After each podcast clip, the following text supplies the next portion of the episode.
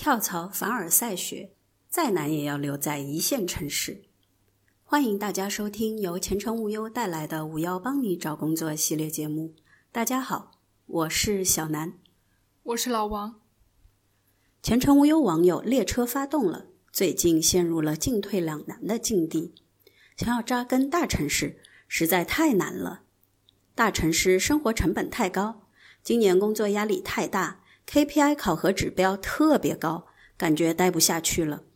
要回家乡做工资打折的工作吗？不甘心。然而没钱了。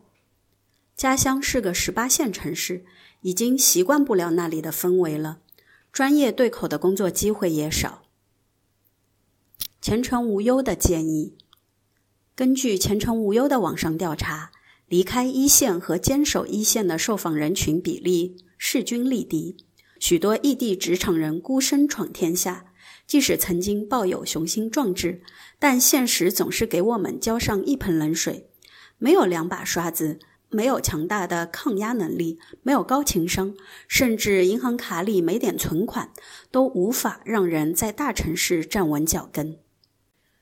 生活成本，回乡工资打折，坚守大城市储蓄打折。是咬牙坚守在大城市，还是回到熟悉又陌生的家乡？在对比大城市和家乡的利弊前，先来看第一个，也是最实际的矛盾：生活成本。大城市的开销肯定比十八线城市高很多，就不说如今大城市叫个奶茶二十元起步，吃个午饭三十元打底了，光是租房这项大头就让很多异地求职者连呼肉痛，月工资至少有一半以上贡献给了房租。每个月精打细算，银行卡上的余额也就三到四位数。而如果回到家乡，少了租房这个大头，吃饭这个小头，一下子觉得天也蓝了，水也清了，空气也新鲜了，肩膀上也松垮了。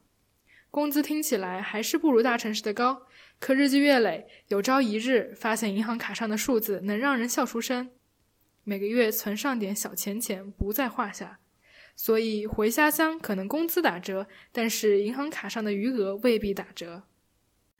精神落差，职业发展受阻，人生期许降低。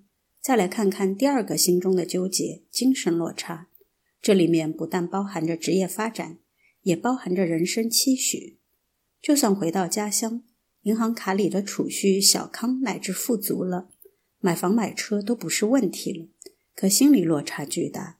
从职业发展来看，十八线城市没有五百强大公司，好不容易练就的本行经验和外语能力都失去了用武之地，工作也极有可能是家里给解决的，轻松有面子，但来来去去都是些熟面孔，在公司里一有风吹草动，还没到家，全屋子的人都已经知道了。以前在大城市里。加班出差赶项目的时候，虽然辛苦，但也非常有刺激感和成就感。回到家乡后的工作，却一眼看到退休，了无生趣。闲暇时候的精神生活也很贫瘠。家乡十八线城市，别说 CBD 了，连个二十四小时便利店也没有。过生日，连个好吃点的奶油蛋糕都挑不出。看到自己喜欢的歌手来演出。都是在之前工作过的大城市巡演，心酸。朋友圈里看看别人的生活都丰富多彩，自己的两点一线乏善可陈。对异地职场人来说，孤单落寞的情绪往往是压垮留在异地工作的最后一根稻草。